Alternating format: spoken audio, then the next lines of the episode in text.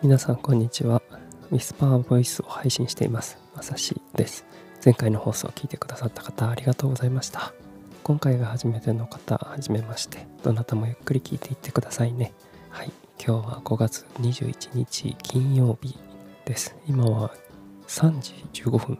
おやつの時間ぐらいですね。今日も雨です。昨日と続いてですね。昼からザーッと雨が降っていました。うん。で今日なんですけれども今僕休職中なんですけれどもあの仕事探し中ですね。でももともとその就職をするか自営業でやっていくかっていうのを考えていてで朝からハローワークに行って決めてですね会議をしますっていうのを伝えてきました。なのでこれからうんフリーランスとして生きていくのか。でもともとそのずっとお話してます隠し事ライターとしてやっていこうっていうので考えていたんですけれども一人のフリーランスのライターとして一からね未経験ですけどやっていこうかなと思います。で今回初めて開業届っていうのを作ってみて出してっていうのをしてきました。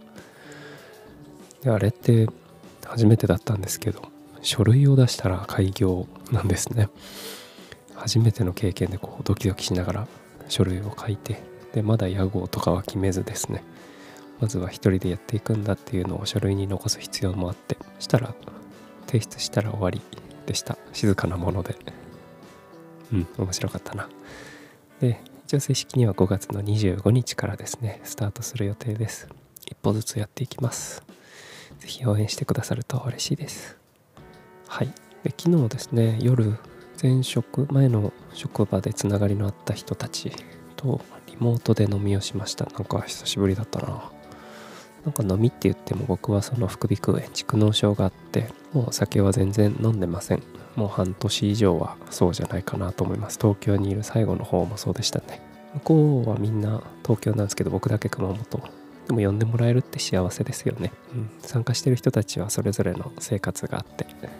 で会社に属していることっていうのもある意味まだ羨ましいなと思う部分もありました。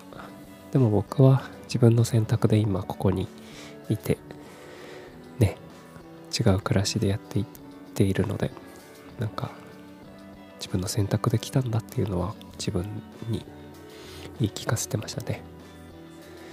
うん。でこういう起業とかの話をしているんですけれども今実家にいるんですね。なのでなんかちょっと恥ずかしいんですけどすねをかじっているような状態で。で実家にいるものの最低限のその生活基盤を築く必要があって一人で立てるようにですね。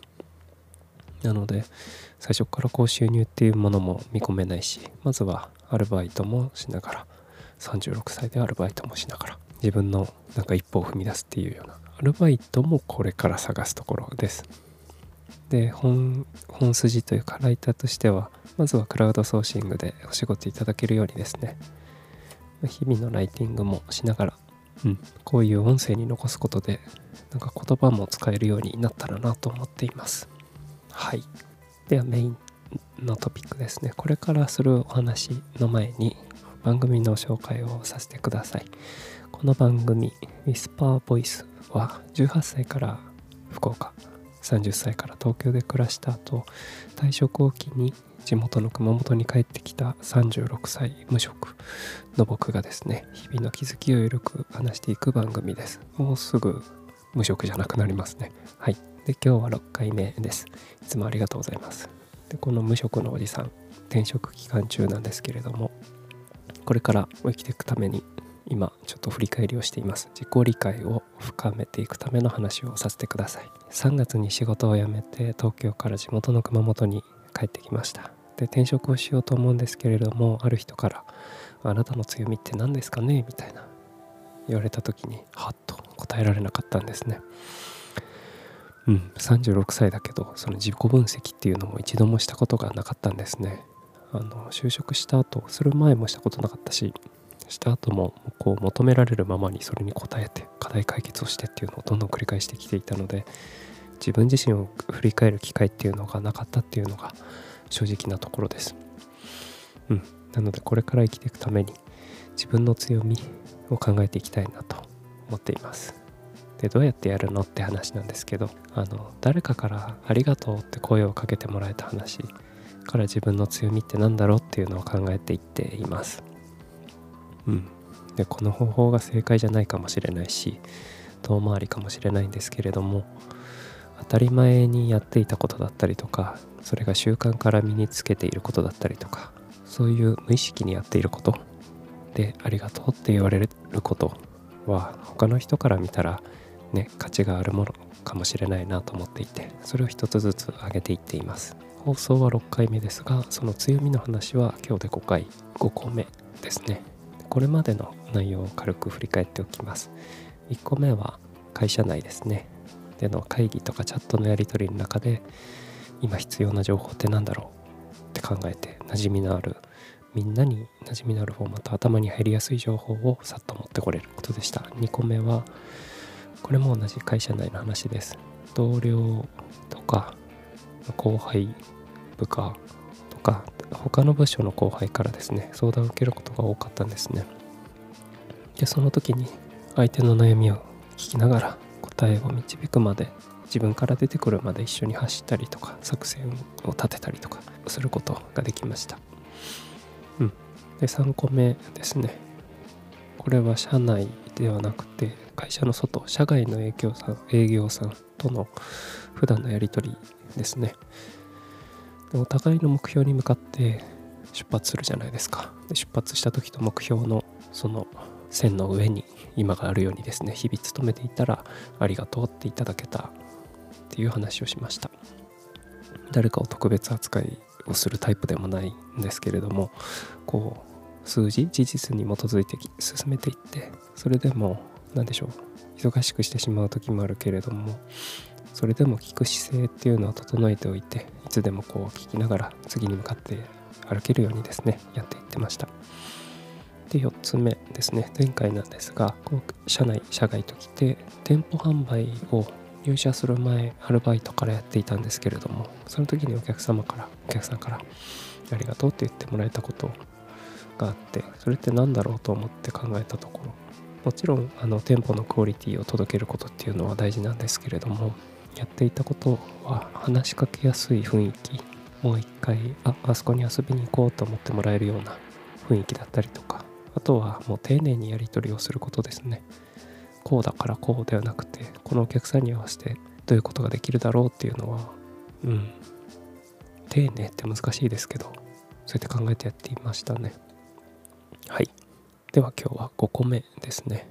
これまで4つこう誰かからのありがとうに基づいてやっていたんですけれどもあのちょっと外れるんですが僕考え方が加点方式のおじさんなんですね。でそれを加点方式となってしまうと思うので3つエピソードがあるのでお話しますね。1つ目なんですけれどもあのある時ですねあの会社が渋谷の方にあったので渋谷のその近辺のファッションビルとかにバッグを探し回って探しに行っていたんですね。どういう形のものがあるかっていう調査というか。でその時にアパレルとか雑貨店で理想のバッグ探しっていうのを4人1チームでやっていたんですね。うん。でその時に僕以外のみんなはこんな声が多かったんですね。バッグを見ながらここが欲しいよねとか。ここのポケットいらんよなみたいなのとか。どれも同じで分かんなくなるよねとか。だったんですけど僕だけが何ですかねえこの薄さ良くないですか？みたいな。ノートパソコン入れてもこの厚みですよとか他にこのボディバッグだったらちょっと散歩して写真を撮りたい時に一つあると嬉しいよなとか言ったり。でバッグのこの背中の部分にある細かいポケットにパスモとか鍵入れたらいいんじゃないですか？みたいな。でここは財布がいいんじゃないですかね？みたいな。言ってたらある一人がなんで上田さんってそんな加点方式なの？みたいな。普通は減点していくもんじゃんみたいな。だから何でも買っちゃうんだよみたいな話を聞きながらぐぬぬとなりつつ。でも確かにと思ってる一方で良くも悪くも自分の無意識のその話し方とかに気づいたきっかけでした。うん。でこっちの2個目のエピソードでいくとこっちに帰ってきてからの話ですね。家族との会話の中で実家に帰ってきてようやく4ヶ月経とうとしてます。で17年ぶりの家族との暮らしなんですね。であの好きなものからわからないっていう一緒に暮らしている人の好物とかですね。なんでみんなのことを分かってない状況からスタートしてでスタートした時は寒かったけども体感的にはすごい暑い日もあって5月になっていろんな性格と会う機会になりましたね。もちろん僕のその至らないところも含めてお互いにこう知る期間だったかなと思っていてで特に3月の下旬に甥っ子とですね。毎日こう「おはよう」からお休みまでですね。どこかのこうキャッチコピーみたいになっちゃいますけど過ごしたんですよ。うん、でふと気づいた時にその集中力に波があったりとかするんですけど何かにやっぱりつまずいている時なのでそこはきっちりこう対話をしながらですね波がある理由って何だろうっていうのは解消しながら。でそこを紐解いていくと意外と苦手と思い込んでいて実は得意だったりとかあとは感情に波があったりするのもそうですよね。これはなんか大人も同じなのでこうしっかり受け止めながら聞いてました。どうしてそういう行動になったかなとかで感じたそのままを話してもらったりとかそういうのを繰り返してました。でここいいと思うよとか。でもその感情の揺れ動きがあってちょっと良くない行動があった時はそうやられると自分だったら傷つくかもなみたいな話をしたりとかで心を通わせたというか。そういうのはもう面倒くさがらずに一つずつ話してましたね。である時親からですねそんな毎日過ごしてたらあんたはいいところを見つけるのがうまいねってこう半分は切れた感じで感心した感じで両方含まれてたかも。っていう言葉を聞いたらああそういえば渋谷でのそのバッグ探しの一件を思い出しましたね。で最後3つ目僕その iPhone だったりとか今 MacBook で録音とかもしているんですけれどもでそういうのが好きなんですね。ガジェットとかその中のシステムとか。専門的な技術はないんですけれども変化に気づく。でそれがどんなものかっていうのがすごい気になる人で。で前の会社では G Suite 前の G Suite 今は Google Workspace っていうと思うんですけれども。でそれを実装した後にこう何気なく New とか書いて機能追加何だったっけなまあいいか。何気なく機能が追加されていくんですね。本当にこうスッと追加されていきます。ですぐ試してみてどんな利用シーンがあるかとかですね。考えることでワクワクするようなおじさんなんですね。で隣にこう座ってる同僚にですねこの機能追加されましたねみたいなえこれ便利じゃないです？みたいな例えばこうやって使ったらよくないですか？みたいな。とかを話すともう向こうはもう察しの通りですね呆れ顔なんですね。本当に好きですよねみたいな。私はそんなに使いこなせてないので気づきもしないですよみたいなでもそういうのって才能ですよねみたいな生かしていければいいんじゃないですか？とか言われることはちょいちょいありました。うん。でこれ以外でもそのガジェットが好きっていうのがあってもともとスマホアクセサリーの専門店。でスマホって言ってもほぼ iPhone 向けだったんですね。でそこで働いてたこともあってアップルって夜中にこうキーノートをやったりするじゃないですか。でそれでアップデートがあったりモデルチェンジがあったりするとあここが便利になりますよね楽しみなんて話しながら過ごしてまして。で新しい iPhone 直近だと iPhone1212 ですね。前だと11みたいな。で新製品が出た時に社内でどうしても販売のスタッフとか営業のスタッフでも共有用に自社内で使う教育用の資料というかのスペックを羅列したものだったりとかですね。